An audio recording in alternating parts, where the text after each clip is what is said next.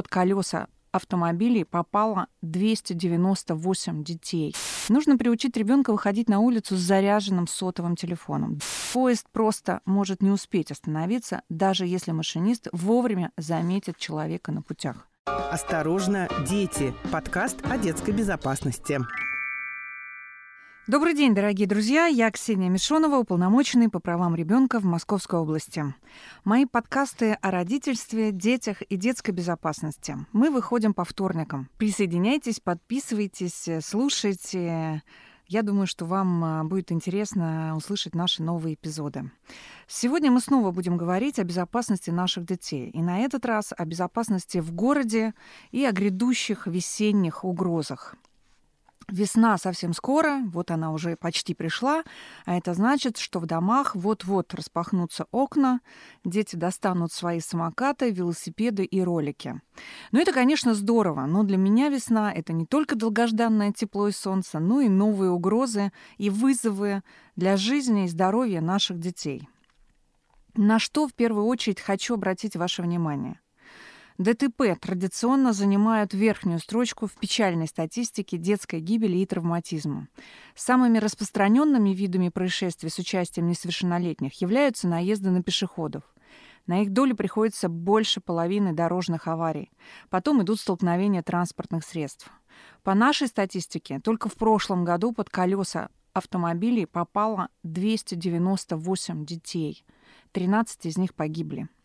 По статистике, порядка 90% случаев наезда автомобилей на детей – это случаи с детьми школьного возраста.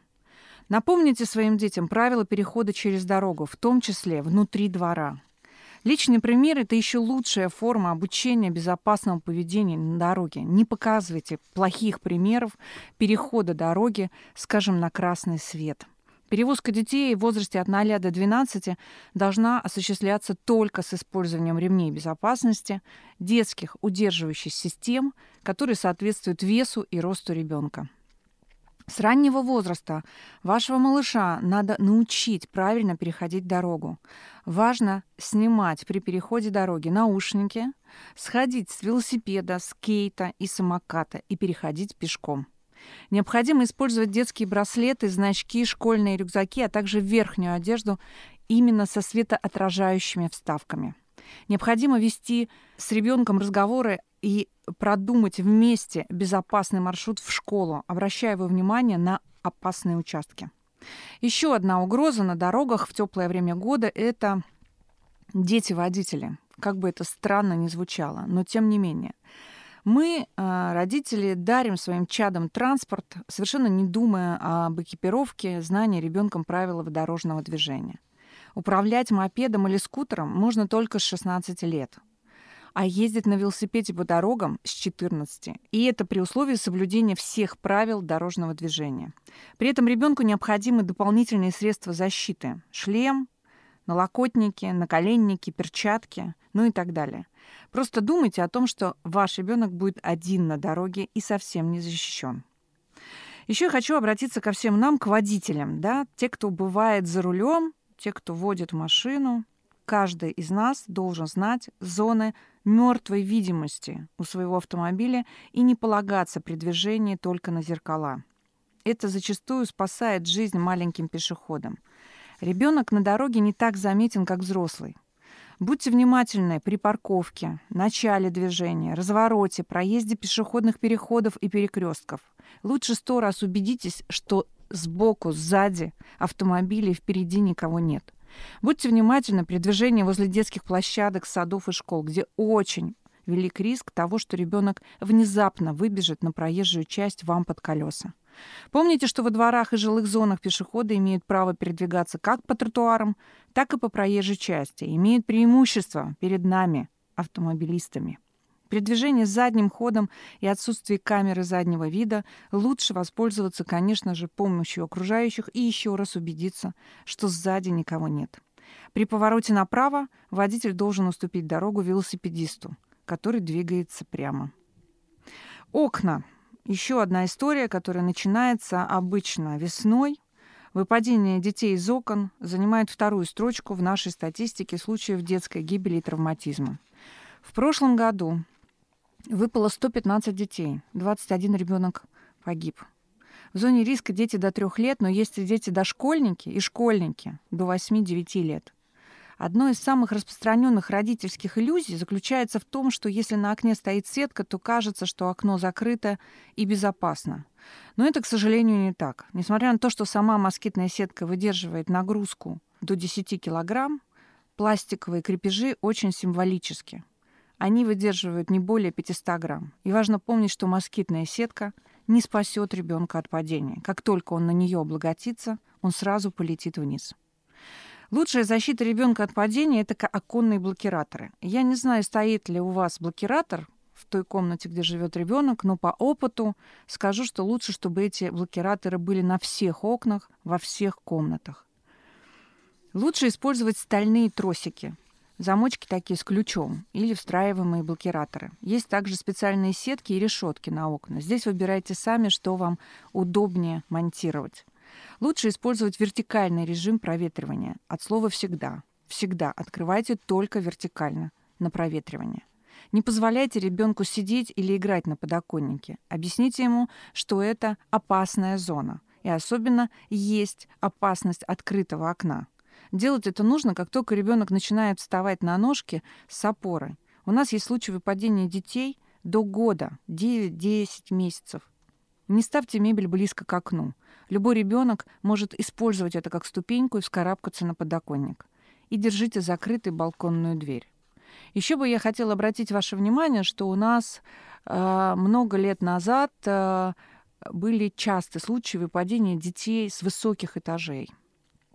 И мы, когда занялись профилактикой этих несчастных случаев, то вдруг обнаружили, что количество таких э, именно выпадений с высоких этажей сократилось, но дети стали падать с первых, со вторых этажей, с лестниц э, своих частных домов, дач. То есть э, родители вроде как ощутили угрозу и тревожность по поводу высоких этажей, стали ставить блокираторы и как-то вообще следить за ситуацией. А вот ощущение с первого этажа, что это не страшно, что это не очень высоко и не очень опасно. Так вот, по нашей статистике, детей погибает больше, когда они падают как раз с низких этажей, с первых и со вторых этажей.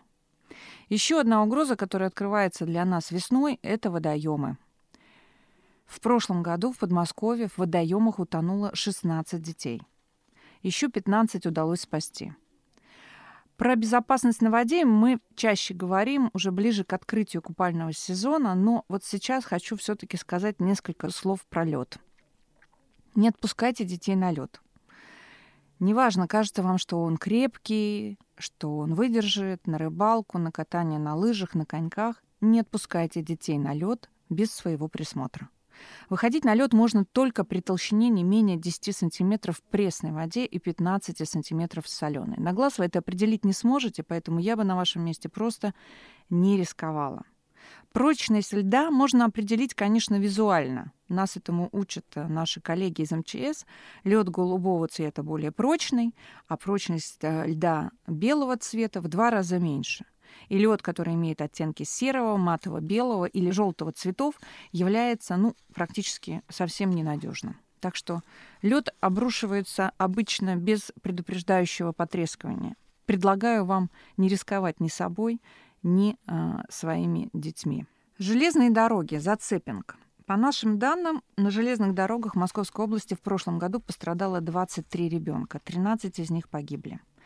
Основные причины гибели детей на железнодорожных путях – это нарушение правил безопасности, переход путей в неположенном месте, переход путей в наушниках, опасные игры и шалости, и как результат гибель от удара током от контактного провода. Я не буду сейчас рассказывать, как и где нужно переходить железные дороги. Я отмечу всего лишь несколько фактов. Тормозной путь подвижного состава около одного километра – Поезд просто может не успеть остановиться, даже если машинист вовремя заметит человека на путях. Напряжение в проводах железной дороги почти 30 тысяч вольт. Приближаться к ним ближе, чем на 2 метра, чрезвычайно опасно. И самая частая, в принципе, причина гибели зацеперов – это удар током. Как правило, от таких травм дети не выживают. Ежегодно десятки детей погибают, пытаясь прокатиться, прицепившись снаружи поезда. Осторожно, дети. Подкаст о детской безопасности. Мы продолжаем говорить о безопасности, о безопасности наших детей. Хочу поговорить сегодня, остановиться о безопасности в городе. Далеко не у всех родителей есть возможность отправить своих школьников на каникулы в лагерь или в деревню, к бабушке, дедушке. И с наступлением тепла в сводках все чаще появляется, к сожалению, информация о потеряшках. К счастью, большинство из них благополучно сами возвращаются домой или их находят волонтеры и э, сотрудники МЧС. Но чтобы исключить такие случаи или хотя бы свести к минимуму возможное ЧП с детьми в городской среде, обсудите с вашими детьми небольшие правила безопасного поведения. Нужно приучить ребенка выходить на улицу с заряженным сотовым телефоном, даже вынести мусор, даже в булочную или в магазин. Пополните счет на телефоне и проверьте заряд батареи. Если у вашего ребенка смартфон, выдайте ему еще один телефон, простой, кнопочный. А есть одно правило. Если ты потерялся, стой на месте. Не пытайся найтись самостоятельно. Никуда не уходи. Просто жди и тебя в любом случае найдут. Расскажите ребенку, что есть три группы людей, к которым можно обращаться за помощью. Первое — это полицейские в форме. Вторые — люди в любой форме, продавцы, кассиры, охранники, организаторы мероприятия. И третья группа людей, к которым можно обратиться за помощью, это женщины с ребенком. Придумайте с ребенком кодовое слово, необычное, чтобы его нельзя было угадать. К детям подходят на улице, говорят, что мама попросила забрать из школы. Тогда ребенок а, просит позвонить маме, ему показывают телефон и говорят, что на другом конце провода именно она. Расскажите ребенку, что в подобной ситуации он обязательно должен спросить кодовое слово. И если человек не может его назвать, значит, ему нельзя не верить. Ну, а, вы знаете, вот это правило а, оно, в принципе, преподается для всех родителей э, волонтерами службой Алерт, которая занимается поиском пропавших детей. Но я бы еще, наверное, посоветовала следующее. Я бы посоветовала а, вам научить детей различать своих и чужих. То есть э, вы должны очертить круг этих близких своих людей, с которым ребенок может куда-то пойти. И всех остальных, кто будет чужой, с которым нельзя идти. С ребенком невозможно говорить плохой дядя, плохой тетя, плохая тетя подойдут, что-то спросят, с ними не ходи, потому что ребенок не сможет определить на вид, как выглядит плохая тетя или плохой дядя. Да? Они обычно выглядят очень прилично. И это такая иллюзия и уловка. Важно научить ребенка говорить нет незнакомым людям, чужим людям, не бояться этого, звать на помощь, если что, кричать, и обращаться к другим людям, чтобы тебя спасли или обратили на тебя внимание. Объясните ребенку, что его могут иногда ну, увести силы. Такое тоже э, возможно, э, но здесь нужно научить ребенка кричать. Причем кричать слова «не трогайте меня, я вас не знаю» во весь голос, что из силы, потому что дети обычно от страха не могут ничего произнести. Но вот здесь как раз тот случай, когда надо научить э, детей кричать в трудной ситуации, обращать на себя внимание других взрослых и прохожих. Надо, в общем, дома отрепетировать эту фразу. Еще, конечно, важно с ребенком выучить ваш номер телефона. Многие дети не знают его наизусть, потому что он записан просто, нажимаешь кнопочку и э, идет звонок. Здесь очень важно, потому что он может потерять телефон, у него могут отобрать телефон, и в любом случае, чтобы позвонить маме, надо помнить этот номер телефона. А еще хорошо, чтобы ребенок помнил свой адрес, точный адрес. Объясните, что а, чтобы он вам э, мог позвонить в любой подозрительной ситуации, если потерялся в торговом центре, если вышел не на той остановке, если за ним долгое время идет незнакомый человек, ну и так далее, и так далее, и так далее. То есть здесь очень важно объяснить объяснить ребенку, что он должен помнить, а, ну вот буквально такие минимальные вещи, это свой адрес и номер телефона близкого человека и должен помнить все имена, фамилии своих родственников, а, которые живут с ним в одной квартире. И зачастую иногда дети не могут а, в состоянии шока, расстройства вспомнить, как зовут близких людей. И еще пусть от дома до школы обратно ваш путь будет безопасным. Никаких заброшенных домов, участков. Проложите маршрут вместе, выберите дорогу, где всегда есть люди, и пусть этот путь, может быть, будет не самым коротким, но самым безопасным. И еще, если вдруг вы поругались со своим ребенком, то ваша задача не дать ему выйти за дверь. Выйти за дверь и не дай бог, потеряться. Поэтому берегите своих детей, а, будьте на страже, пройдите с ними эти ну, минимальные правила безопасности. Мир очень строг к нам, э, полон рисков и неожиданностей, и мы должны быть готовыми к этому. А главное, мы должны подготовить к этому наших детей.